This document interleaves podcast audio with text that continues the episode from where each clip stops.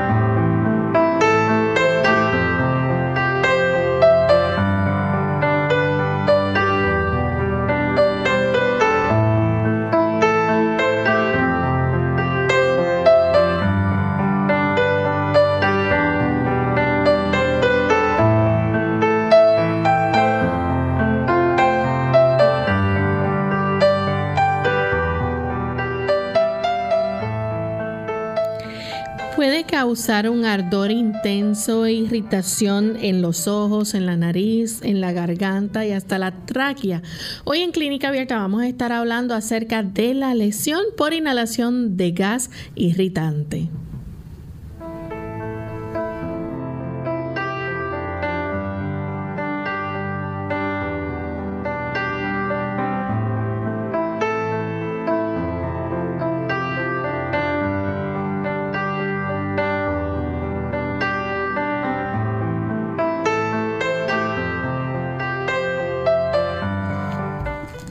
Saludo muy especial a todos nuestros amigos de Clínica Abierta. Nos sentimos contentos de poder compartir con ustedes, esperando que puedan disfrutar del tema que tenemos preparado para esta ocasión. Así que les invitamos a permanecer en sintonía durante toda esta hora para que junto a nosotros se puedan orientar y seguir cuidando de nuestra salud de la mejor forma posible.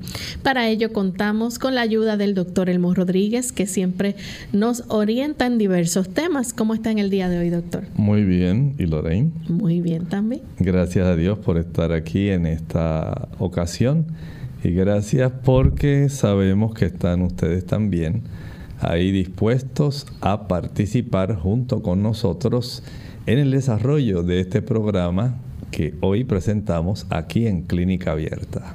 Así es. Y queremos enviar saludos cordiales a todos los amigos que nos sintonizan a través de las diferentes emisoras que retransmiten Clínica Abierta.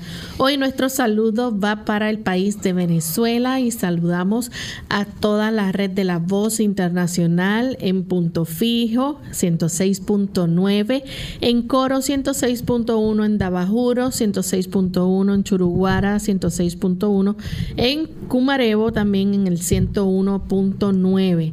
También tenemos la red de Viene FM. Nos escuchan a través del 95.7 FM en Valera, 107.3 en Socopó, 96.5 en Guayana, también 102.3 en Barinas, 104.1 en Mérida, 106.1 en San Cristóbal, 95.1 en Guanare, también viene Puerto Ordaz, viene Ciudad Bolívar, viene 98.5 FM en el Vigía, estado de Mérida. También Omega 100.1 o 101.1 FM en Maturín, Venezuela. Radio Tepuy 106.9 desde Santa Elena, Guairén y Vida 100.7 FM en Maracay, estado de Aragua otras, otros enlaces y emisoras como Plenitud 104.1 FM en Amazonas, a Devenir 106.9 en Guasdualito, La Voz Acarigua 106.3 FM, Éxodo Cuamaná 90.1, Refugio Anzuategui 107.7, Omega Estéreo 97.3, El Centinela también, 102.5. La Grita, estado de Tachira, 100.7 FM también en Aruaga. Amanecer 95.3. El Tocuyo, estado Lara. Majestad 100.5 en Barquisimeto. Y a través de Facebook Alfa Emisora Adventista Anaco. Así que para todos nuestros amigos en Venezuela, mucho cariño desde Puerto Rico. Nos sentimos muy contentos de que puedan estar en sintonía y esperamos que este programa pueda ser de bendición para ustedes, al igual que todos los demás amigos que nos escuchan, aquellos también que nos ven y nos siguen a través de las redes sociales. Recuerden que ustedes pueden sintonizarnos buscándonos a través de nuestra página web radiosol.org de igual forma pueden buscarnos en Facebook por Radio Sol 98.3 FM y también queremos saludar a aquellos amigos televidentes que nos ven en vivo a través de Salvación TV, canal local 8.3 y en Nicaragua a través de La Verdad Presente. Sean todos muy bienvenidos. Vamos en este momento a escuchar el pensamiento saludable para hoy. Dice el pensamiento saludable. La casa humana, el edificio de Dios, requiere una estrecha y vigilante custodia.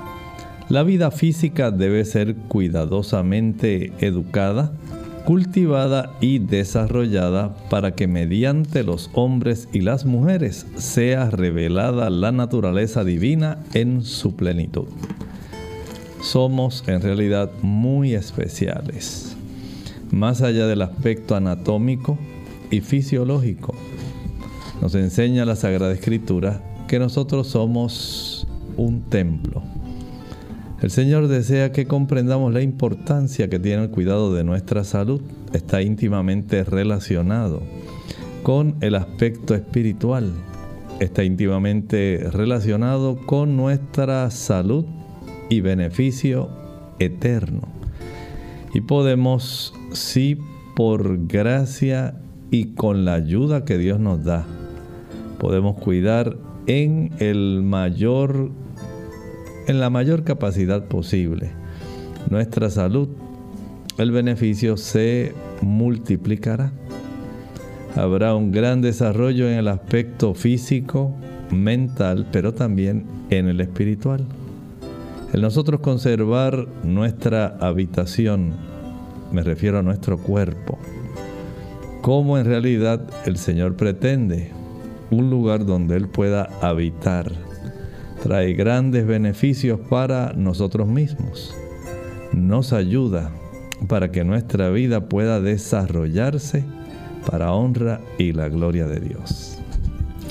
Bien, y con este pensamiento vamos entonces a dar inicio al tema que tenemos para hoy. Hoy vamos a estar hablando acerca de la lesión por inhalación de gas irritante. Y primero que nada vamos entonces a comenzar preguntándole al doctor, ¿verdad? ¿Cuáles son esos gases irritantes? ¿Qué, ¿Qué, son los gases irritantes? Ustedes saben que hay diferentes tipos de composición. Usted puede, por ejemplo, cuando enciende un cerillo, usted sabe que hay un humito que sube. Ese es un gas que tiene relación con cierto tipo de irritación. Claro, no es exclusivamente el del cerillo, es ese tipo de gas, pero en grandes cantidades. Cuando usted mezcla, digamos, amoníaco con cloro, se produce otro gas que es muy irritante. Y así podemos entender que hay una serie de moléculas que resultan en muy dañinas porque ellas pueden muy fácilmente disolverse en un medio acuoso, como por ejemplo el que usted tiene en su nariz, en las mucosas de su sistema respiratorio. Ahí tenemos en esa cantidad de moco que está justamente cubriendo la zona de nuestro epitelio nasal y nuestra mucosa respiratoria. Es una gran cantidad de agua que hay ahí y que facilita el que entre algún tipo de sustancias para que pueda ser fácilmente disuelta y pueda ser básicamente internada en nuestro cuerpo. De ahí entonces que estos gases de los que vamos a estar hablando en esta ocasión, al ser inhalados muy fácilmente, la mayor parte van a afectarnos. Hay una cantidad de gases que son hidrosolubles, hay otros que no son tan solubles, pero que igualmente también pueden afectarnos. De tal manera que en el tema de hoy lo que nos corresponde es que usted tenga un amplio espectro de cómo usted como individuo puede protegerse, cómo puede ayudarse para evitar exposiciones innecesarias a estas sustancias que tienen una alta predilección por disolverse en el área más fácil de nuestro cuerpo, nuestra mucosa respiratoria. Y usted sabe que usted está expuesto continuamente a diferentes tipos de gases diariamente. Recuerde que el oxígeno es uno de los gases que componen el aire que nosotros respiramos. Pero lamentablemente, en ocasiones pueden ocurrir situaciones donde haya una exposición inusual que puede marcar una diferencia y puede hacer cierto daño a nuestra mucosa nasal y por supuesto a todo nuestro cuerpo. Doctor, ¿y qué tipo de afecciones puede provocar entonces esa irritación eh, o esa inflamación que causa también? Miren, cuando el tipo de sustancia, en este caso un gas, un gas irritante, la irritación va a producir una inflamación de las mucosas. Y esta inflamación puede llevar a que se desarrolle una serie de mm, cuadro clínico que puede ser bastante frecuente, ¿verdad? Para cualquier persona que lo recuerda. Por ejemplo, usted sabe que se va a desarrollar un ardor intenso. Va a haber también irritación de los ojos, de la nariz, la garganta. La persona a la misma vez puede tener irritación de la tráquea, los bronquios.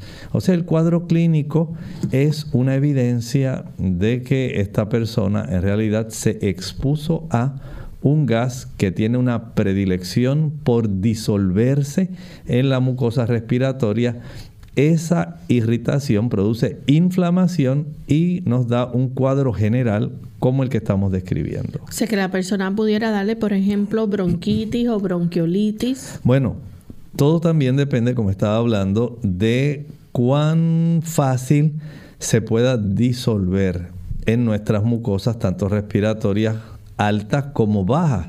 Esto que está mencionando Lorraine, este tipo de afección a las vías aéreas, por ejemplo, una traqueitis, una bronquitis, la bronquiolitis, tienden a ocurrir más con gases que no son tan solubles, pero sí van a estar afectando y van a caracterizar un cuadro donde hay una mayor dificultad respiratoria y una mayor abundancia de tos. Se puede desarrollar también ciertas dificultades muy especiales a nivel de nuestros pulmones.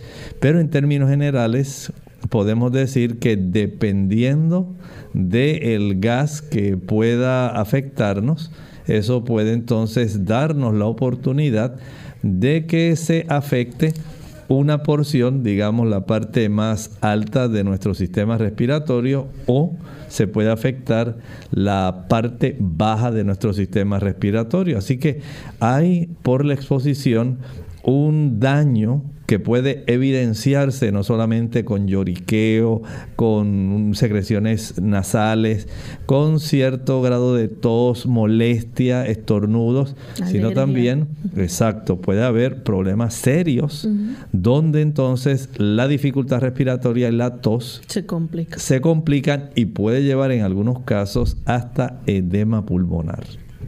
Doctor, entonces, ¿puede haber, por ejemplo, algún agente que se inhale que pueda ser eh, tan tóxico que pueda causarle a la persona que se asfixie? Claro que sí. Ya hemos tenido ese tipo de situación anteriormente. Eh, recuerdo un caso que ocurrió en la India. En el área de Bhopal, allá para el 1984, hubo un tipo de escape, un escape que fue sumamente eh, perjudicial porque aún así hay gases que son tóxicos. Recuerden que hay unos tipos de gases que pueden ser irritantes, pero hay gases que son tóxicos de por sí.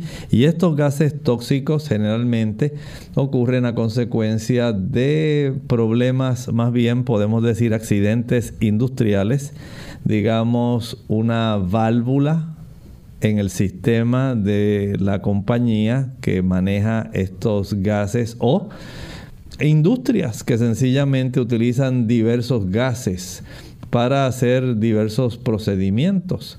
Eh, y esto puede entonces tener este problema. Si hay un defecto en una válvula o en una bomba, por ejemplo esa que ocurrió en la India, donde se escapó el isocianato de metilo murieron cerca de unas 2.000 personas.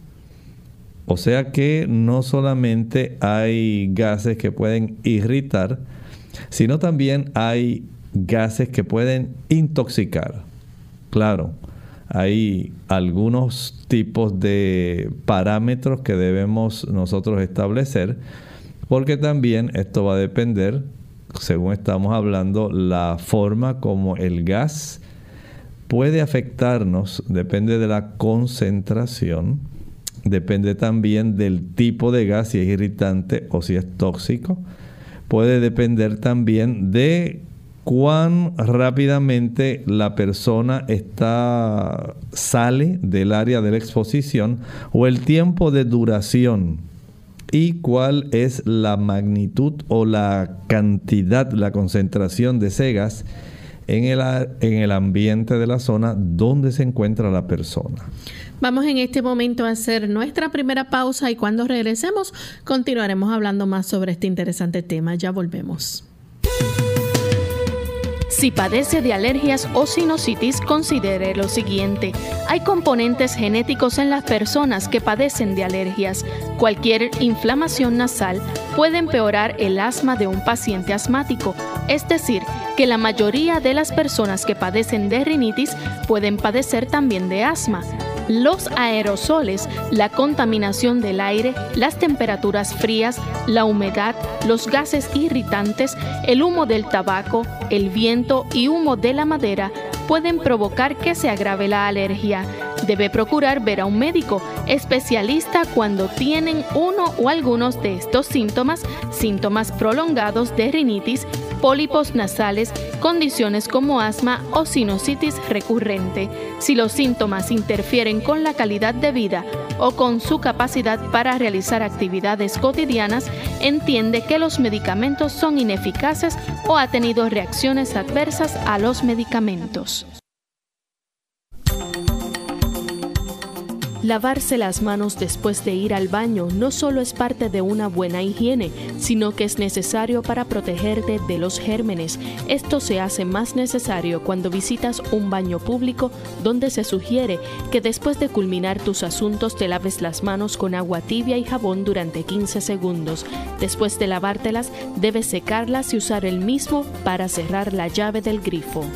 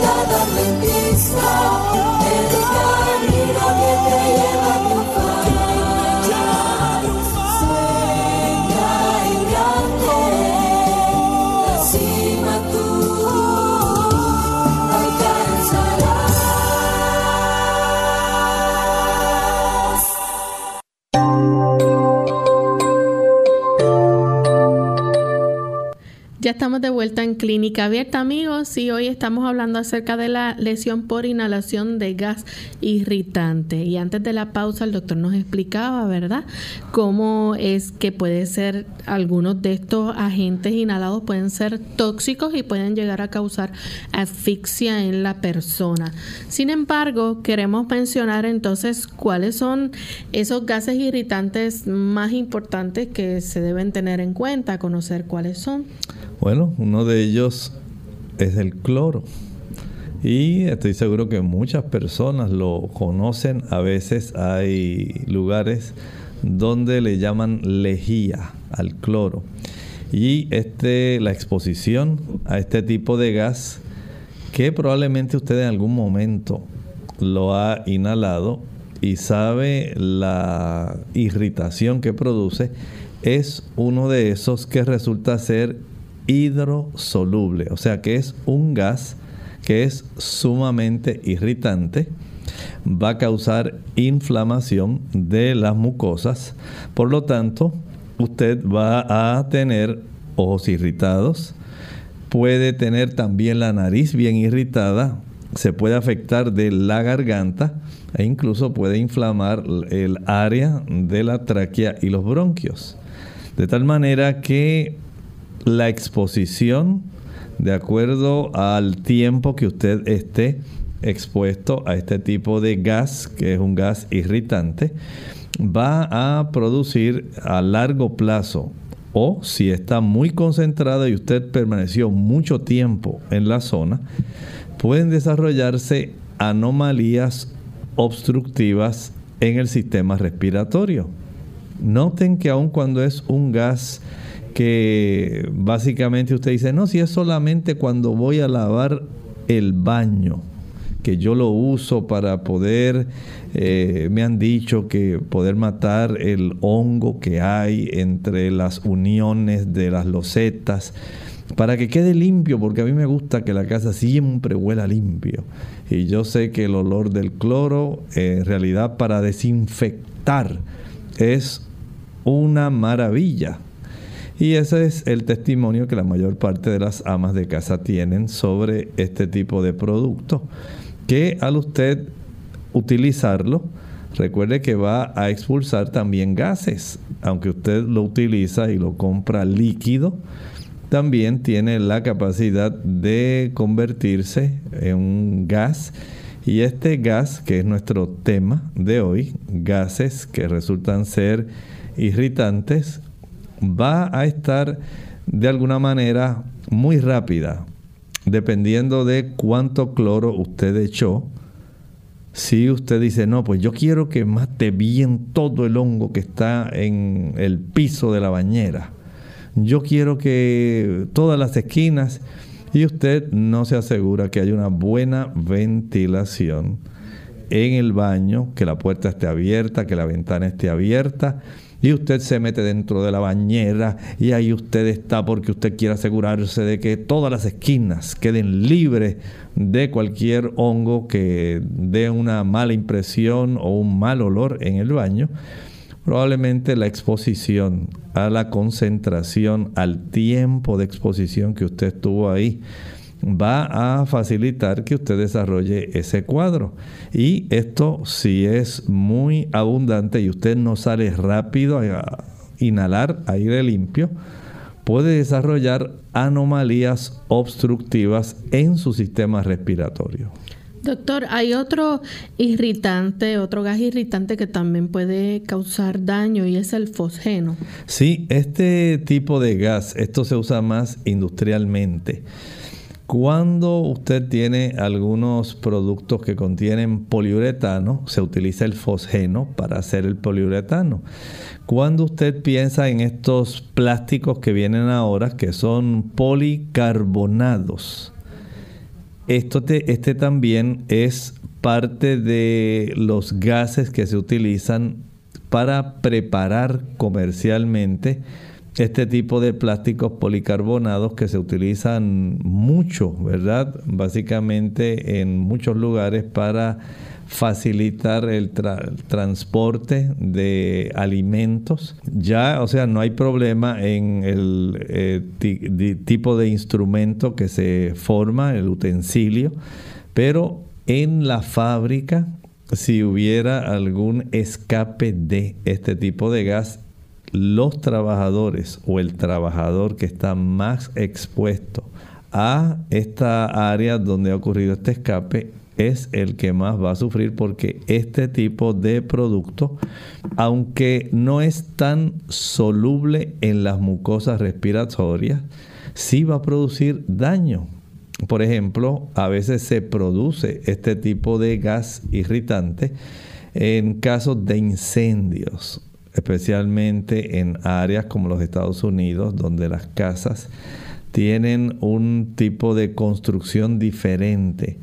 Y hay eh, una serie de aislantes y sustancias para conservar el calor dentro de la casa, evitar el que el frío eh, eleve los gastos de poder tener un ambiente adecuado internamente en la casa, una mayor comodidad para que se conserve un aislante ahí el calorcito.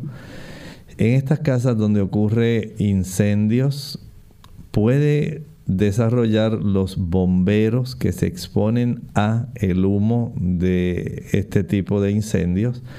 Van a facilitársele el desarrollo de obstrucciones de anomalías que se van a desarrollar en sus pulmones que pueden ser de índole obstructiva.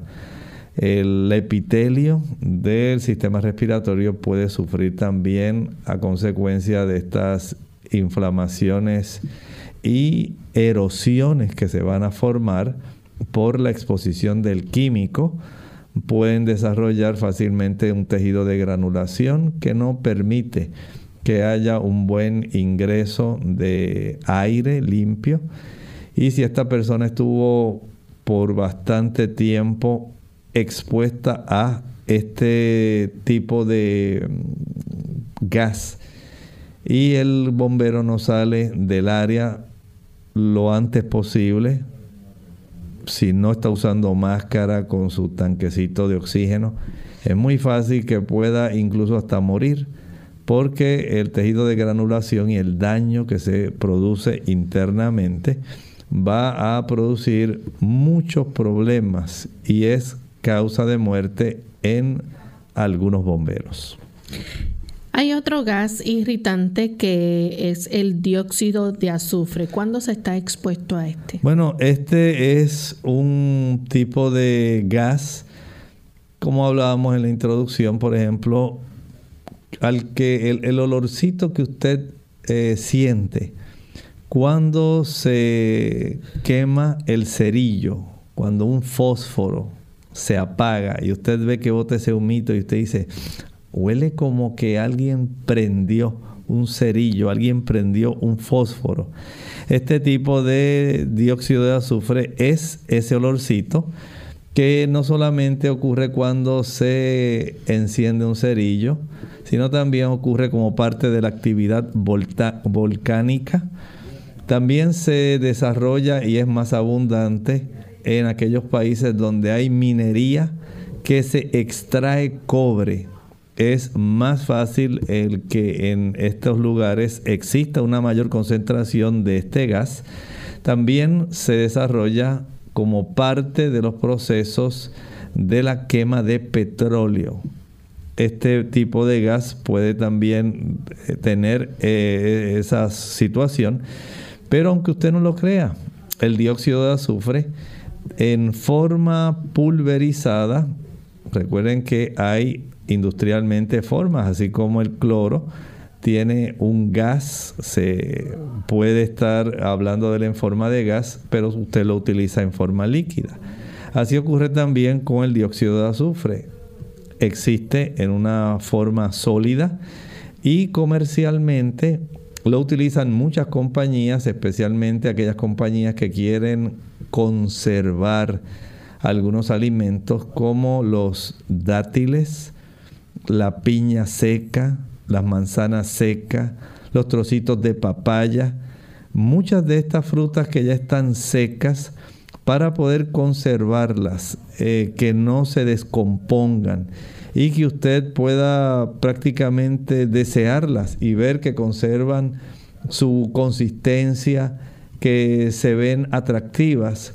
Parte de ese proceso es el uso de este tipo de producto ya pulverizado finamente como manera de la consistencia de un talco, esa presentación, y puede dar lugar a que se desarrolle este tipo de, digamos, conservación.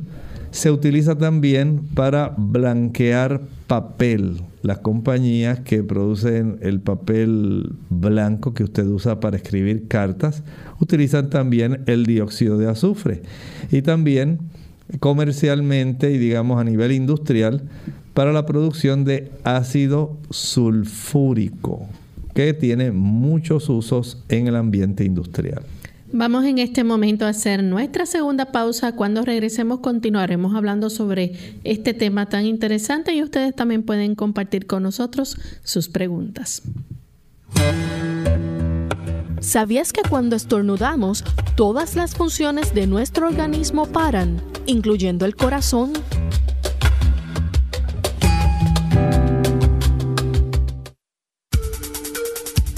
El fumar es la causa más frecuente de muertes que pueden evitarse. La nicotina, uno de los ingredientes principales del tabaco, es un poderoso estimulante. Al cabo de unos segundos de inhalar una bocanada de humo, el fumador recibe una poderosa dosis de este componente en el cerebro. Esto hace que las glándulas adrenales viertan en la sangre adrenalina, lo cual acelera el ritmo cardíaco y aumenta la presión sanguínea. La nicotina es solo uno más de los 4.000 componentes del humo del tabaco. El humo derivado del tabaco contiene, entre otras, las siguientes sustancias nocivas. Amoníaco, cianuro de hidrógeno, monóxido de carbono. Los dañinos efectos de estas sustancias incluyen aumento del nivel de monóxido de carbono en la sangre y reducción de la cantidad de oxígeno disponible para el cerebro y otros órganos. Menopausia prematura y mayor riesgo de osteoporosis en mujeres mayores. Envejecimiento prematuro de la piel en las mujeres. Mayor riesgo de abortos, muerte súbita del bebé y poco peso al nacer en bebés de madres fumadoras. Daño a los pulmones y aumento de riesgo de cáncer de pulmón, enfisema y bronquitis crónica. El riesgo de ataque cardíaco aumenta de dos a cuatro veces. También aumenta el riesgo de cáncer de laringe, boca, esófago, vejiga, riñones y páncreas. Si fuma, lo fundamental para mejorar su salud y aumentar la longevidad es dejar de hacerlo. Si no fuma, no se inicie en el hábito y evite frecuentar lugares donde está expuesto al humo de otras personas. Dejar de fumar no es fácil, pero no es tan difícil como mucha gente piensa. El parar de golpe sigue siendo el método más popular y efectivo para dejar de fumar. Dile no a las drogas.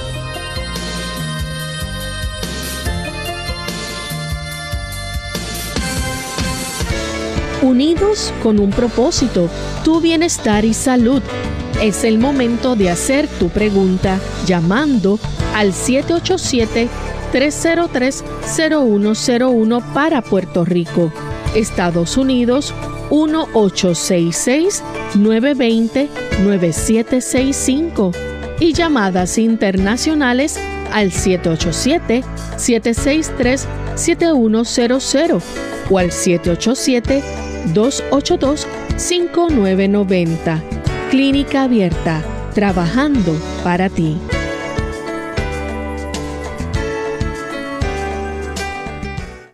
Clínica Abierta. Ya estamos de vuelta en Clínica Abierta, amigos, y hoy continuamos hablando acerca de la lesión por inhalación de gas irritante. Y tenemos en línea telefónica a Deyanira que nos llama de República Dominicana.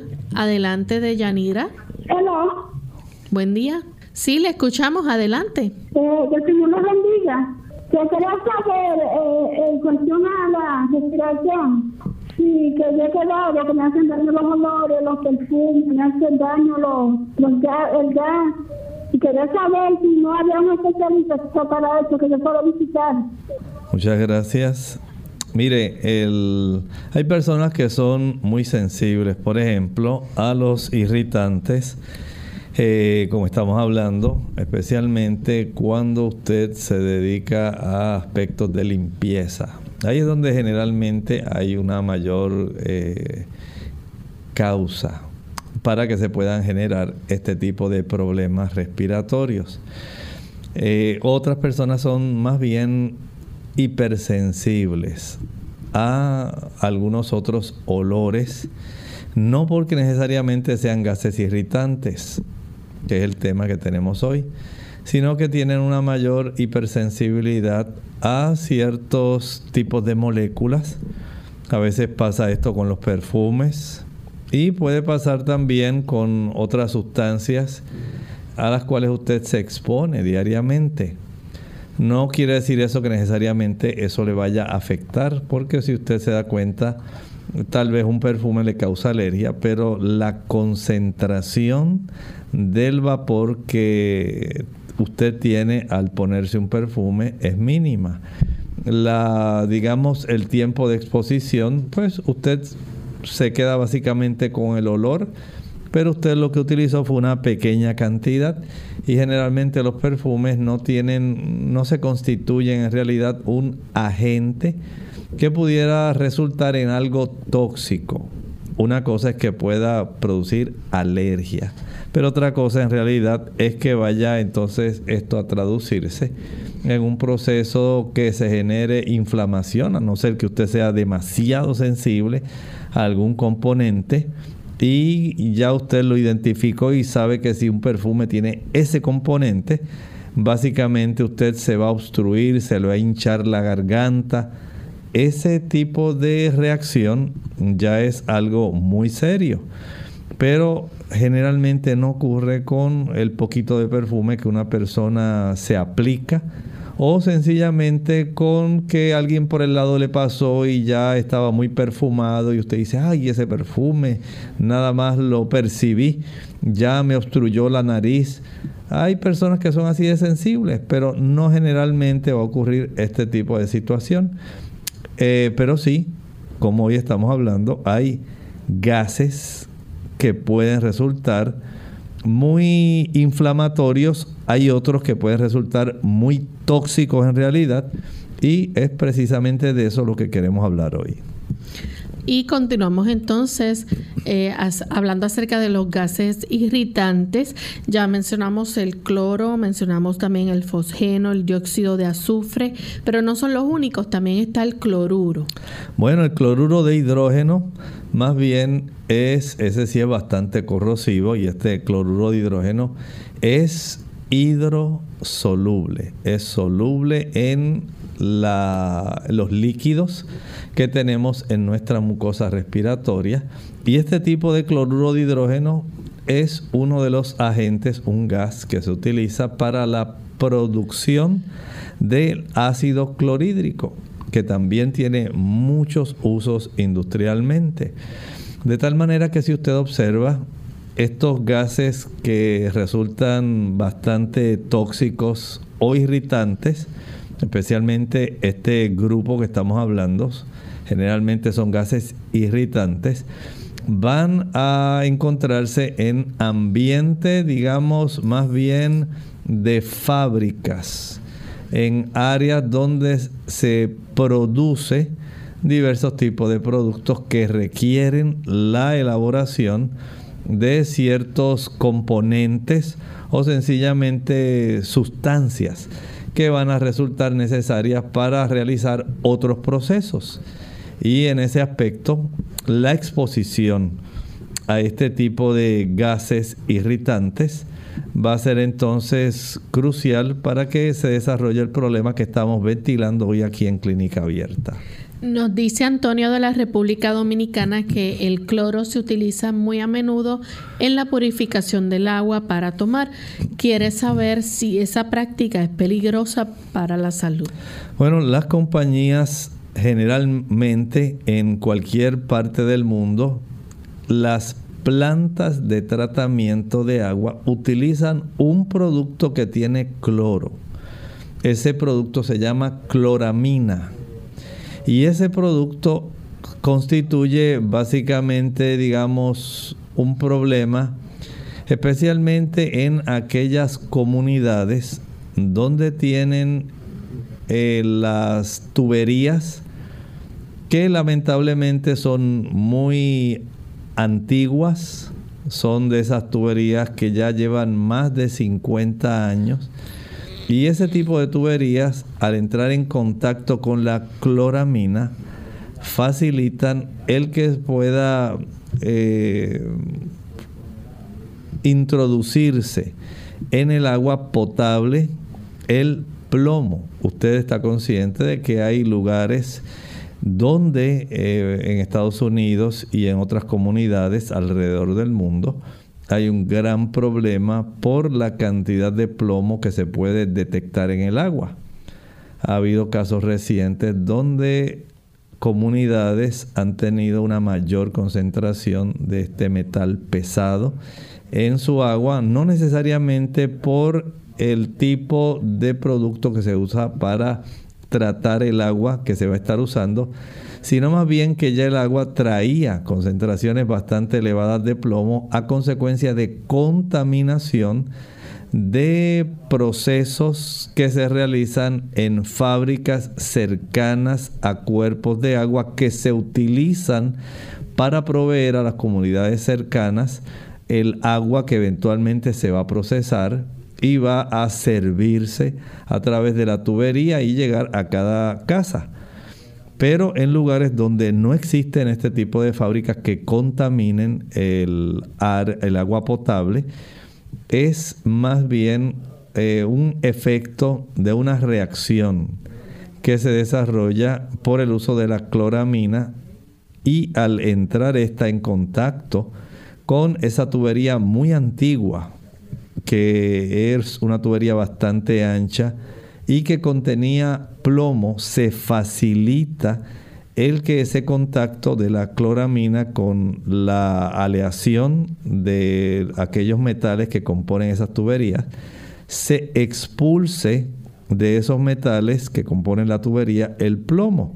Y este entonces pasa a digamos transportarse utilizando el agua a todas las casas, a todos los habitantes de esa área, de esa comunidad. Y esto entonces constituye un problema especialmente para el sistema nervioso y el crecimiento de los niños. Por otro lado, cuando, digamos, las piscinas, las albercas, eh, no se tiene mucho cuidado en tratarlas adecuadamente, personas que sepan en realidad de los procesos de cloración del agua, muchos de los nadadores van a desarrollar problemas que son muy serios desde el punto de vista de desarrollo de asma y de otras afecciones respiratorias porque este producto, la cloramina, sensibiliza va a facilitar el que ocurran ciertos tipos de, de irritaciones en el sistema respiratorio y algunos de ellos, aun cuando son nadadores, que uno podría decir, bueno, debe tener un mejor sistema respiratorio, muy buena ventilación, buena capacidad pulmonar,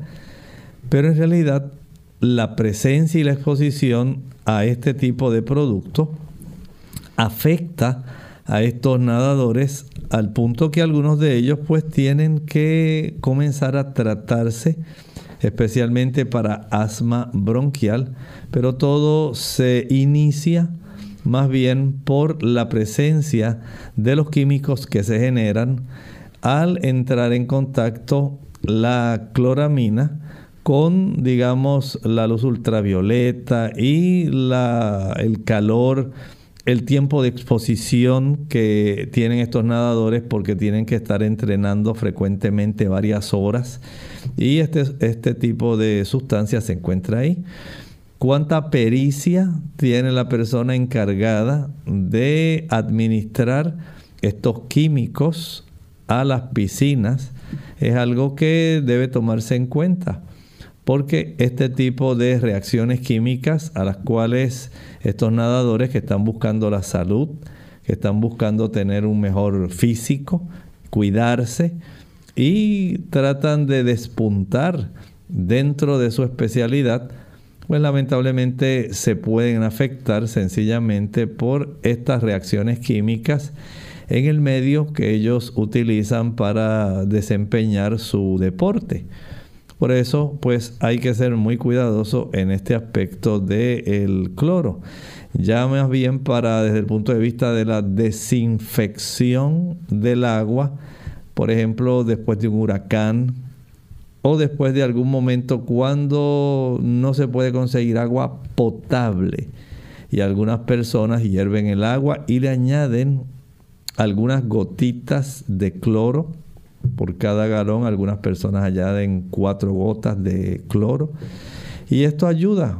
Claro, no pretenda que esto se deba realizar por mucho tiempo, porque sabemos que eh, la exposición de una manera que sea demasiado prolongada, pues también nos va a traer problemas por lo cual es aconsejable que en estas áreas solamente durante ese tiempo que ocurra una emergencia, una situación especial, usted tenga bien entonces hervir primero el agua, dejarla reposar, airearla y entonces añadir por cada galón unas 3 a 4 gotitas de cloro para facilitar la desinfección. Si usted tiene la bendición de tener un pozo de agua que sea buena, de saber que no hay contaminación, ya sea de pozo o porque hay una quebrada cerca que no está contaminada con materia fecal de algún ganado que paste en las cercanías o, eh, digamos, excremento humano entonces usted tiene una gran bendición. Usted puede aprovecharla. Bien, Vamos entonces a continuar hablando acerca de los gases irritantes. También está el dióxido de nitrógeno. Este es otro. Este es una potente toxina celular. Este sí hay que ser muy cuidadoso. No es tan hidrosoluble. Y este tipo de gas además de irritar y afectar especialmente el sistema respiratorio bajo, tráquea, bronquios, eh, puede facilitar el desarrollo de bronquiolitis y puede facilitar también el desarrollo de fibrosis pulmonar. Este tipo de producto que estamos hablando puede también bloquear el sistema de citocromos a nivel celular o sea, se va a afectar la respiración celular. Es perjudicial si usted puede evitar exponerse, digamos desde el punto de vista industrial o laboral, a este tipo de gas irritante, evítelo. Y dentro del grupo de los gases irritantes también está el ozono. Sí, este tipo de producto tiene un olor digamos, desagradables, se le llama un olor pungente. Ustedes saben que nosotros tenemos alrededor de nuestras atmósferas, atmósfera, en las capas altas, tenemos ozono. A nivel de la atmósfera no hay ningún problema. Pero cuando la concentración de ese producto, de ese gas, se, es una, una, digamos, fórmula química O3. Cuando ese gas es inhalado, digamos, al nivel donde habita el ser humano, aquí en nuestra área, en nuestra zona, eso sí puede traernos grandes problemas. Esto puede traer bastantes problemas, especialmente, digamos, por ser un poderoso antioxidante, oxidante más bien, no antioxidante, un poderoso oxidante, va a traer problemas en el sistema respiratorio, afecta el sistema inmunológico, no permite que nuestro sistema de defensas, especialmente a nivel respiratorio, pueda ejercer su función de protección. De tal manera que las bacterias se van a aprovechar y vamos a tener unas infecciones bacterianas pulmonares que van a ser bastante prominentes. Se afecta el sistema cardiovascular, especialmente produce trastornos a nivel de las pequeñas arterias y causa irritación y arritmias en el corazón. También trae bastante problema al sistema nervioso central. El ozono inhalado a nuestro nivel, acá a nivel de tal vez unos, digamos, no más de 10 pies de la superficie de la Tierra, o aquellas personas que no inhalan intencionalmente, puede traer también problemas del el sistema reproductivo. Muy sensibles a ello, al daño que produce el ozono, es, digamos, las edades de los adultos mayores de 65 años son muy sensibles, son muy afectados, sistema nervioso central, sistema cardiovascular, sistema respiratorio. También los niños va a facilitar que haya más problemas con los pacientes asmáticos, con aquellos que padecen enfermedad pulmonar obstructiva crónica. La exposición puede ser aguda, o puede ser crónica. Dependiendo de la exposición a este gas, que resulta ser un gas irritante, se pueden desarrollar dificultad respiratoria, pueden desarrollarse sibilancias, ese tipo de sonido sumamente agudo dentro de los pulmones que nos indica que hay broncoconstricción. También tos, puede también haber problemas pulmonares que se pueden exacerbar. Va también a trastornar, como dije, nuestro sistema inmunológico respiratorio. Así que para nada es beneficioso utilizar este gas que es pungente, es un gas que es sumamente irritante y usted no desea exponerse al mismo. Tenemos en línea telefónica al señor González, nos llama de San Juan, Puerto Rico. Bienvenido, señor González. Gracias, eh, buenos, días y gracias. ya que el agua potable utilizan cloro para tratarlo, eh, ¿es aconsejable beberse, beber esa agua potable o bañarse con ella? Muchas gracias. En las plantas de tratamiento donde se utiliza este producto, recuerden que hay varios procesos. No es que ellos lo añaden solamente a esas piscinas grandes que ellos tienen ahí o tanques.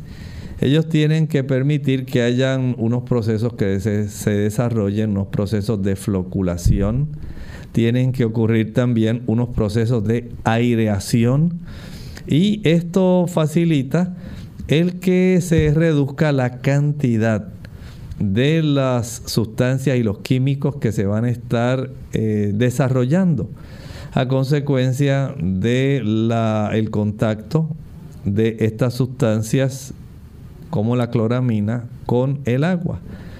Una vez ya se ha desarrollado entonces se ha hecho todo el proceso, que incluye varias etapas, es que el agua se sirve a las personas. Sería útil que usted pudiera comunicarse con la Agencia de Acueductos y Alcantarillados porque ellos proveen una información de la calidad del agua y el contenido del agua, las partes por millón de acuerdo a la planta de tratamiento que le sirve a usted agua. Y si usted lo solicita, ellos con mucho gusto le van a enviar esta información para que usted sepa si en realidad está detectándose una cantidad anormal una cantidad anormalmente elevada de cloro en el agua que a usted le sirven. O sencillamente si usted puede notificar, usted puede decir, mira, eh, llamar a la oficina correspondiente. Estoy detectando un olor inusualmente alto en cloro o sencillamente eh, no me atrevo a utilizar el agua. Este tipo de proceso que resulta necesario para el tratamiento de agua y que ésta pueda ser potable, básicamente va a garantizar que toda la ciudadanía va a poder utilizarla no solo para tomar, sino también para bañarse y las diversas actividades que realiza. Pero si usted llega a percibir que hay un olor muy fuerte, muy raro, o un sabor muy raro, muy fuerte, llame a la oficina correspondiente para que ellos puedan verificar si ha ocurrido algún inadvertidamente algún proceso donde se haya descontrolado el uso de este tipo de producto necesario para poder tratar el agua. Bien, ya hemos llegado al final de nuestro programa. Agradecemos a los amigos que estuvieron en sintonía y esperamos que nos acompañen nuevamente en nuestra siguiente edición en el día de mañana donde estaremos recibiendo sus consultas y preguntas. Así que aprovechen la oportunidad para que puedan hacer su pregunta en nuestro programa a la misma hora. Vamos entonces a finalizar con el siguiente pensamiento en relación a lo que habla el apóstol Pedro, ahí en Primera de Pedro, capítulo 3 y el versículo 2, en relación a las damas, el testimonio que las damas deben brindar, las damas creyentes, las damas que han aceptado a Cristo como su Salvador personal.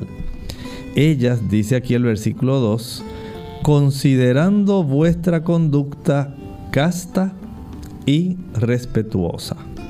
Las damas cristianas tienen estas dos características. Son personas que tienen una buena relación con las otras personas especialmente de forma respetuosa.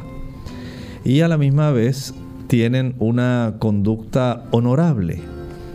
No tienen algún tipo de comportamiento que pueda atraer vergüenza sobre lo que ellas representan. Y el Señor espera que ellas puedan representarlo dignamente en todo lo que atañe a su vida, en su vestimenta, en su peinado, en su arreglo, en su forma de conversar, en su forma de caminar. Todo eso impacta y el apóstol Pedro le recuerda esto a las damas cristianas. Es muy importante el testimonio que una dama cristiana le provee al mundo. Nosotros hemos llegado al final de esta edición y nos despedimos. No sin antes recordarles que mañana tienen una nueva cita con nosotros. Se despiden con mucho cariño. El doctor Elmo Rodríguez Sosa. Y Lorraine Vázquez. Hasta la próxima.